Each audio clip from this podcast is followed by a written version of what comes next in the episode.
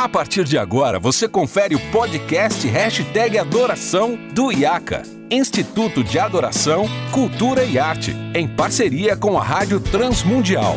Apresentação, Renato Marinoni.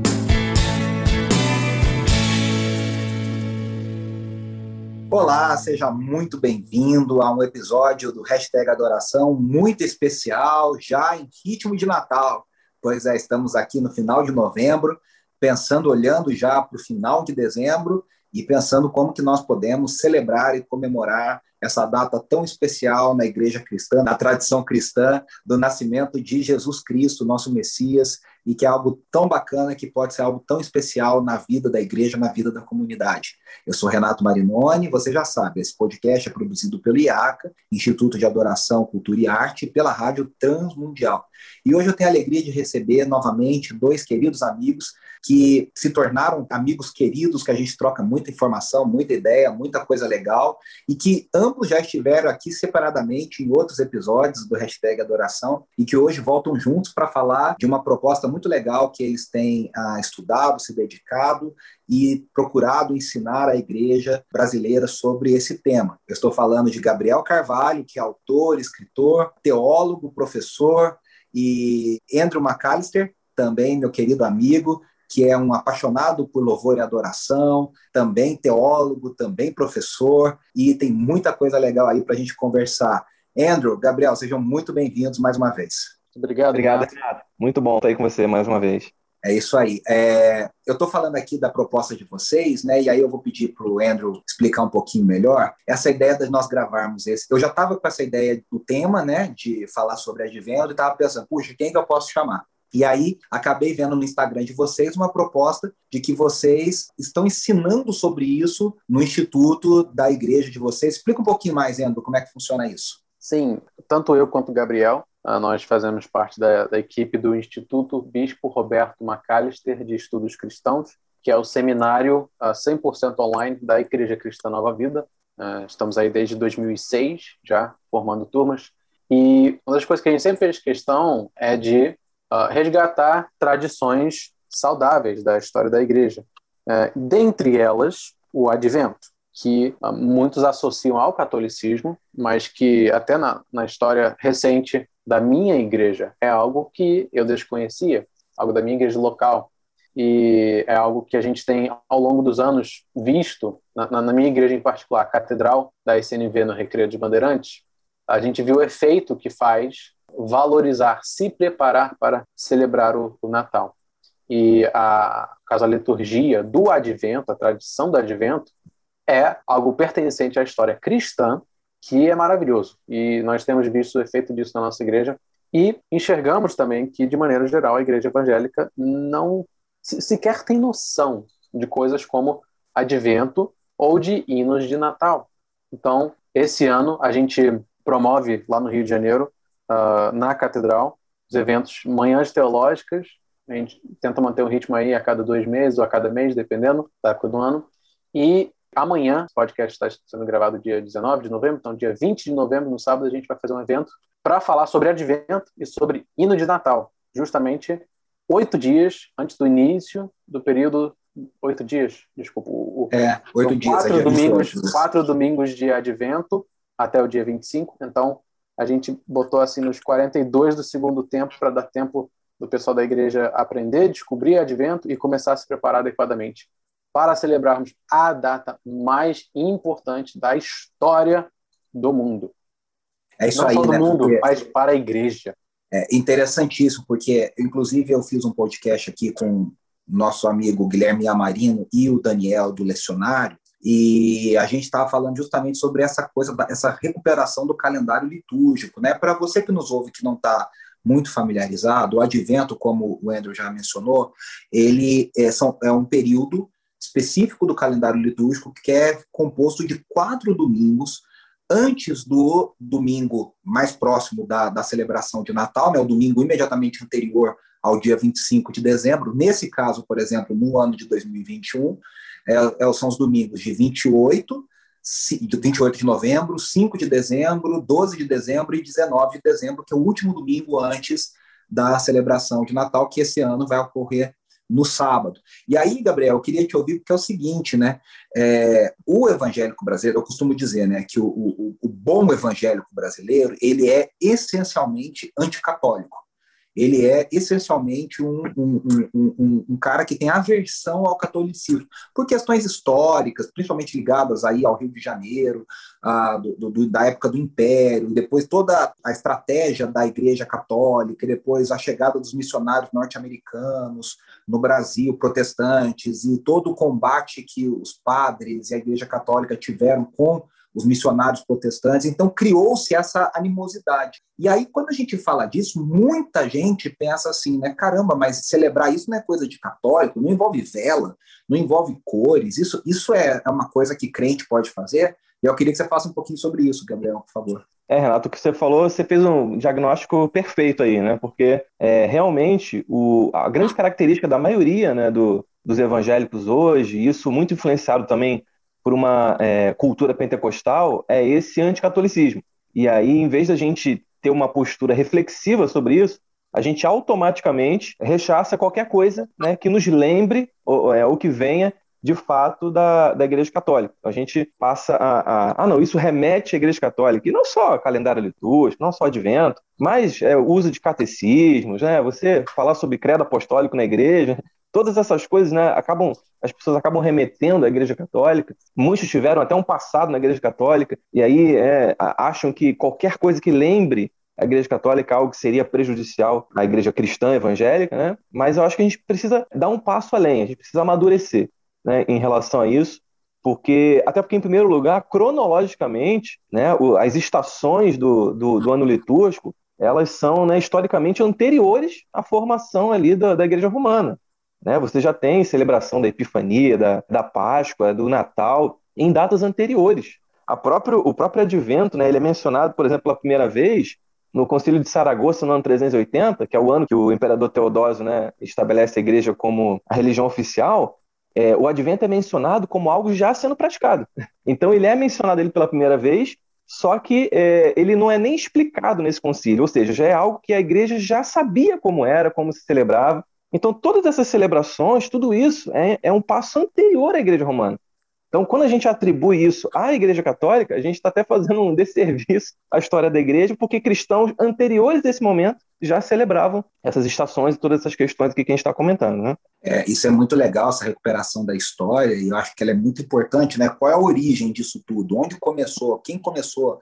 E aí, o Andrew, a gente quando pensa sobre isso, o Gabriel estava falando e eu estava aqui pensando, né, igreja brasileira, ela é uma coxa de retalhos de uma, né, é complicado você falar de uma igreja brasileira. Existem vários tipos de igrejas que compõem uma totalidade de uma igreja brasileira que está longe de ter qualquer tipo de uniformidade. E há, eu acho, duas vertentes dentro da igreja brasileira que às vezes andam até de mãos dadas, que, de certa forma, criaram nos últimos 20, 30 anos também uma atitude muito negativa quanto à celebração do Natal. Eu falo é, explicitamente do Ministério do Movimento de Batalha Espiritual, né, que começou com a caça às bruxas, né, de denominar tudo, ah, isso é isso é do capeta, isso não é de Deus, isso aqui é aquilo, tem que quebrar maldição. E aí alguém nesse movimento disse que o Natal era uma festa com tradições e com origens pagãs e aí que a árvore de Natal é isso, Papai Noel é aquilo, vermelho é não sei o que lá, a rena é não sei o que, e aí ah, isso trazia uma maldição, então as igrejas foram, vamos dizer, incentivadas a abandonar essa celebração. E a outra vertente é a vertente judaizante da igreja brasileira, que justamente por uh, buscar uma raiz, mas aí uma raiz anterior à vinda de Jesus até, né? O Gabriel estava falando da igreja primitiva, mas esse pessoal vai até antes da vinda de Jesus e fala: não, não faz sentido, nós temos que celebrar a Páscoa, porque a Páscoa é uma festa judaica.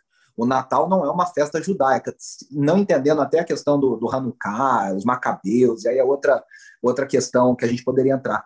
E aí eu queria que você falasse um pouco sobre isso, né? essa má vontade mais recente que a igreja tem de que o Natal não é cristão, né? Isso é uma mentira, né? É, você tem um, talvez um, um, terceiro movimento, esse pelo menos a expressão no Brasil mais recente, que é o movimento é, neopuritano, que tem essa coisa de abandonar, e, e isso uma herança reformada também, né? Igrejas reformadas geralmente esteticamente em resposta ao catolicismo, né? Pegando carona naquele anticatolicismo. Então você tem uma estética minimalista, paredes brancas, tira a cruz de dentro do templo, é, vamos abandonar qualquer tipo de imagem, qualquer coisa que remeta a imagens, e os neapolitanos, então, trazendo isso, uh, neapolitanos presentes no, no, Brasil hoje em dia também trazendo isso, e acaba sendo quase que uma união da batalha espiritual com os judaizantes nos neapolitanos. Ah, brasileiro é craque em importar o um negócio e criar um, uma variante bizarra própria, né? Um hibridismo então, que não existia, né? Não existe lugar Exato. Então a gente consegue fazer um negócio que é completamente errado e só nosso. Então a gente consegue ser catar demônio, é aquela ah, justamente a guirlanda é um símbolo tal, ah, a árvore é um culto a Baal. Símbolos na igreja são imagens que remetem ao mandamento que diz não terás imagens, e aí querem caçar até o flanelógrafo de Jesus na escolinha, porque aquilo é uma quebra do mandamento. Junta tudo isso. Mas, para mim, a questão pior nisso aí é o seguinte: é uma percepção de prestação de culto, como se a mera presença de um elemento externo à nossa fé fosse suficiente para subverter nosso culto inteiro, como se, ah, eu botei uma árvore na minha, na minha casa, meu Deus, eu acidentalmente, sem querer, cultuei a Baal, prestei um culto a Baal. Mas, ao mesmo tempo, concordo, eh, eh, acho que é seguro dizer que muitas pessoas vão dizer que ó, não basta frequentar a igreja, não basta só assistir culto, isso não faz você um cristão. A gente fala isso sobre cristãos, mas a gente fica assustado com a presença de um elemento estético dentro da nossa casa, como se isso fosse uma prestação de culto a Baal e coisa e tal. Então é, é o famoso é, abre brecha, né? É, então abre, abre uma brecha, como se o culto fosse uma coisa acidental, como se o culto não fosse uma, uma questão de intenção, de postura, de contemplação ativa com um alvo, né? E aí você traz o Natal, com todas essas supostas influências e tal, e paganismo e tal e tal.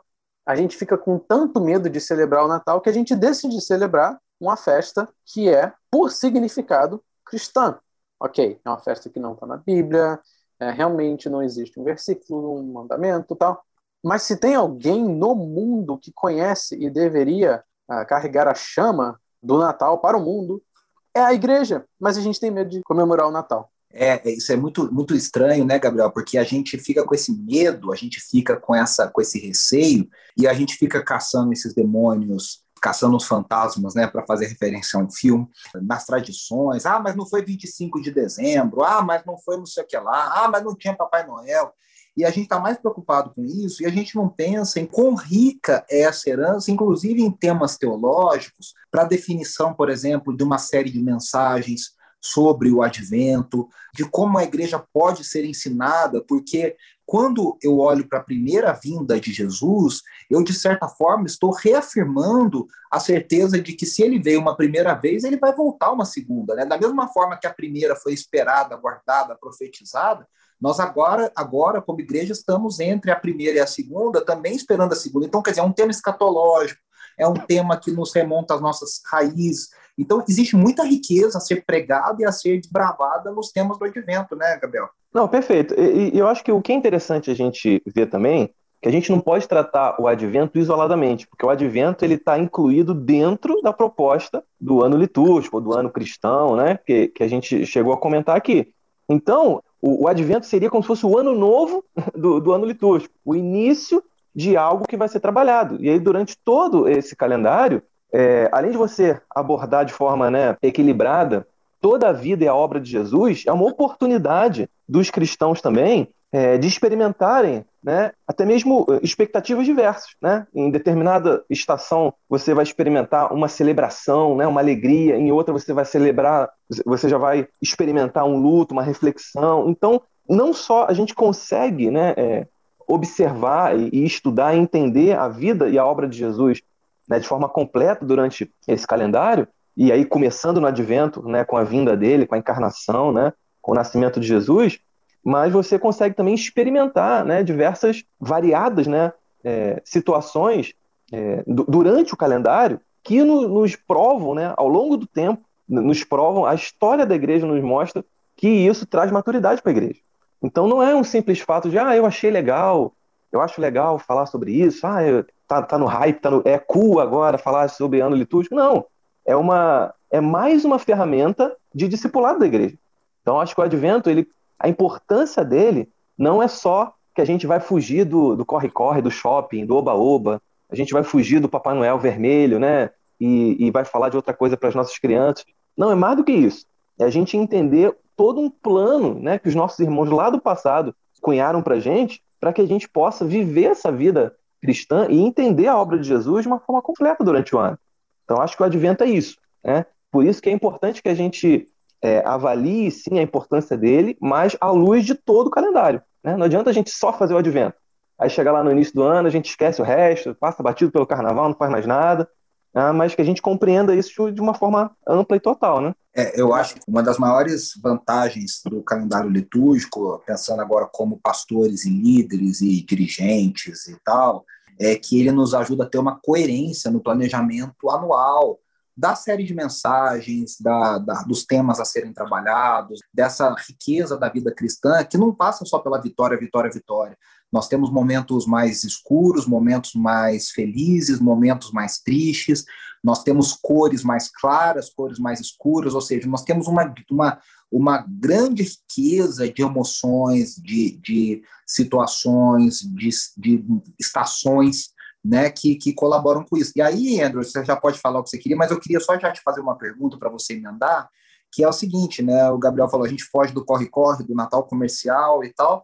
E aí, na prática, como que a gente pode pensar um culto de Natal bacana, ou cultos de Natal, de advento, que, que tragam essa riqueza com coral, com, com músicas, com teatro, enfim, eu queria que você falasse um pouquinho sobre isso. Sim, é, primeiro eu vou só comentar a última resposta do, do Gabriel sobre a importância da gente observar calendário litúrgico, especialmente o Advento, no nosso caso aqui, é que também o cristão médio ele sofre de uma, de uma desconexão, um certo, um certo analfabetismo bíblico, no sentido de que ele não consegue encaixar cada livro na Bíblia dentro de uma meta-narrativa, dentro de uma grande história. A Bíblia toda conta uma história, de Gênesis a Apocalipse, e cada livro traz um tom, uma nota diferente para essa mesma história, para essa mesma orquestra, né? essa mesma sinfonia. É, então, a gente está tão acostumado a versículo fora de contexto, livros desconexos, a gente tem dificuldade de encaixar, é, se encaixar nessa grande história, né? que é o que a gente estuda um pouco na, na teologia bíblica. A liturgia do Advento, como o calendário litúrgico como um todo, ele é um recurso pedagógico para mostrar o quê? A gente se encaixa num calendário que não pertence a nós tem uma história que está acontecendo a qual fazemos parte. Nós nos encaixamos nessa história e não é uh, essa história que se encaixa na nossa narrativa. Então, eu acho que uh, os efeitos litúrgicos, os, os, recursos litúrgicos ajudam também a dar essa ênfase, essa, essa noção de que nós pertencemos a algo maior. Então, seguindo para a sua pergunta, como trazer isso para dentro dos cultos? Uh, você pode fazer uma série de mensagens sobre como conversávamos, Renato, você está preparando uma série de mensagens sobre os títulos uh, de Isaías, né, os títulos de Cristo anunciado, profetizado em Isaías. Você poderia fazer uma série de quatro adventos, os quatro cânticos de Maria, de Zacarias, dos anjos, de Simeão, os quatro cânticos, os quatro hinos de Natal da Bíblia. Sim, tem hino de Natal na Bíblia. E, olhando para a história da igreja, você tem belíssimos hinos de Natal. Você tem uma enologia toda dedicada a tratar desses temas, desses assuntos. Uh, por exemplo, hinos riquíssimos que muita gente não conhece. Isso é uma lástima para mim, é uma perda, uma, uma, uma, espécie de amnésia histórica. A igreja não conhece a própria identidade, não sabe contar as próprias histórias com músicas. Existem hinos como Ó Vem Emanuel, que fala do clamor de Israel uh, à espera do Messias anunciado, que não chega, né? Ó, vim de fiéis triunfantes alegres, essa convocação ao louvor, é, noite de paz, noite de amor, falando sobre a noite da chegada da paz, da luz, da, da vida. É, então, hinos riquíssimos que contam essa história. A gente não precisa nem se esforçar tanto assim, a história já está contada. É, nossos irmãos em anos anteriores já compuseram os hinos que contam essa história. Cabe a nós lançar mão desses recursos e ô, Andrew, e aí, só para outras pra, gerações. É, só para te complementar o que você está falando, assim, um, dar um exemplo, na IB Metrô esse ano, né, poxa, primeiro ano da igreja agora presencial e tudo, mas nós já temos, né, Andressa e eu, um histórico aqui em São Paulo de fazermos musicais de Natal na outra igreja que nós trabalhávamos, a gente dirigiu vários musicais com coral que chegou a ter 80 pessoas. Né? O nosso coral chegou a 80 voluntários envolvidos, né? o coral tinha 60, mas 20 voluntários envolvidos em outras áreas. E aí, uhum. uma das coisas que a gente decidiu fazer para esse ano, a gente comprou ah, né, nas editoras norte-americanas e a gente fez a versão, a adaptação de hinos de Natal, todos feitos com medleys. Então a gente vai fazer quatro músicas, todos com medley, com canções de adoração contemporânea. Então tem um do Ovim de Fiéis com O Quão Lindo Esse Nome É. Tem hum. um do Povos Cantai, né, do, do Isaac Watts, com Handel, com o Raise a Hallelujah, da Bethel. Ah, a gente tem, assim, tem aquela Great Are You Lord, que é uma música que está estourada nos Estados Unidos, com vários hinos de Natal. Então, e fica muito bonito, e fica muito legal, fica muito bem orquestrado, né? A gente vai fazer com playback. Então fica muito legal. Acho que é disso que você está falando, né? De, de tentar trabalhar essa tradição de formas bacanas e criativas, né? Sim, uh, para igrejas, por exemplo, a, a, minha igreja particularmente não vem da tradição de cantatas, mas a gente bota os hinos antigos, uh, sejam emendados com outros ou não, uh, mas assim a gente tem criatividade, espaço para fazer muita coisa. Mas eu diria assim, no mínimo, cante os hinos de Natal que já estão aí. É. No mínimo, se a sua igreja é capaz de fazer mais com eles, você tem um arranjador, você tem uma equipe de música bacana que vai conseguir fazer uma coisa de produção, faça, ótimo, maravilha. É, é. Mas no mínimo, canta o que já existe, do jeito que tá. É, não precisa mudar nada. A letra já é tão boa que só de cantar aquilo já vai reacender a chama, vai, vai, já vai trazer à memória aquilo que dá esperança, literalmente, que é a, a vinda do menino Jesus né, para nos salvar muito legal. Gabriel, para a gente já encerrar, porque o nosso tempo, infelizmente, é muito curto, é, eu quero fazer duas perguntas para você. Primeiro, dentro disso que o, que o Andrew está falando, sem combinar, sempre te pegando de surpresa, qual é o seu hino de Natal favorito? E e vou perguntar para o Andrew também, e queria saber se esse, esse seminário que está acontecendo no dia 20, amanhã, no caso, nós estamos gravando no, na sexta, dia 19 de novembro, vai ter alguma forma das pessoas acessarem isso, esse conteúdo de forma online, vai ficar gravado, vai ter alguma forma, e aí você já me responde qual que é o seu hino favorito de Natal. O evento, né, como o Renato falou, no dia 20, é, a gente não vai fazer a transmissão ao vivo, mas vai haver a gravação. Então a gente vai colocar depois a gravação das palestras no YouTube, lá no canal do IBRMEC, né? o Instituto Bispo Roberto Macalister de Estudos Cristãos, só procurar lá no, no YouTube que vai estar disponível lá as palestras depois. Legal. Só queria comentar uma coisa, porque depois dessa explicação aí, essa defesa do Andrew dos hinos de Natal, eu acho que nenhum cristão que ouvir esse podcast vai poder reclamar daquela música da Simone que a gente ouve todo ano, né? A gente já vai ter outras oportunidades, muitas outras canções de Natal para a gente ouvir muito melhores, né? Cara, você sabe que o pessoal critica, enche o saco com essa música, né? Fala, ih, lá vem a Simone. Eu, eu, eu acho que faz parte da tradição brasileira de Natal. Não é Natal se a Simone não estiver cantando esse cada hora. Exatamente. É, e a gente tem que reclamar dela. Se não tiver, né? Mas então, é eu, o, meu, é, o, o meu hino preferido é Nasceu o Redentor. Para mim, essa música é fantástica. E se você não conhece, Coloque aí, existem algumas versões aí no YouTube, no Spotify. É uma música do cantor cristão, mas muito também conhecida, né? Muito antiga. E para mim é top 1 aí do, das músicas de Natal, Nasceu o Redentor. Muito bom, que bom, maravilha. E o seu hino, Andrew, para a gente terminar, qual é o seu hino de Natal favorito? Ó, vindes fiéis, triunfantes, alegres, sim, vinde a Belém, já movidos de amor. Eu gosto Esse, muito. Para mim, a convocação é meu, assim, é, é, música de abertura do dia 25. Todo ano, se não for essa, eu vou arrumar um problema comigo. É isso aí. Ah, ah, eu acho lindo esse também, mas o meu favorito é A Noite Santa, Holy Night, na, na minha versão favorita, na voz de David Phelps, que é de cantar ajoelhado, né, como o próprio hino diz. E aí, não tem Natal se também não tiver Esqueceram de Mim, para o pessoal aí mais pagão. esse é, pode esquecer, esse pode esquecer, não faço questão nenhuma.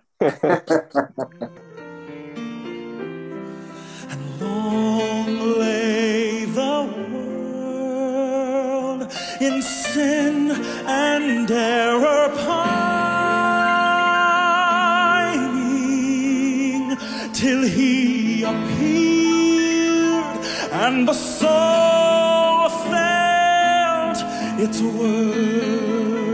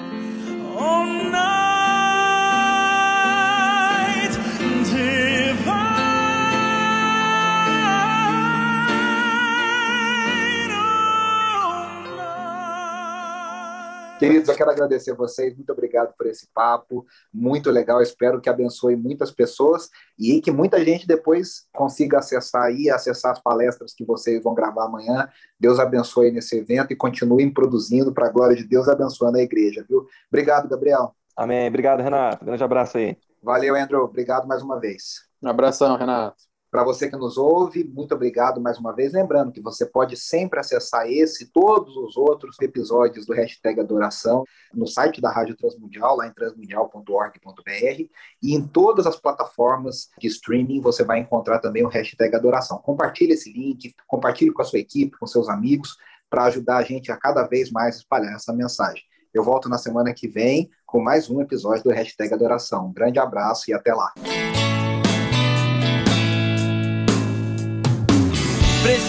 Ser mais.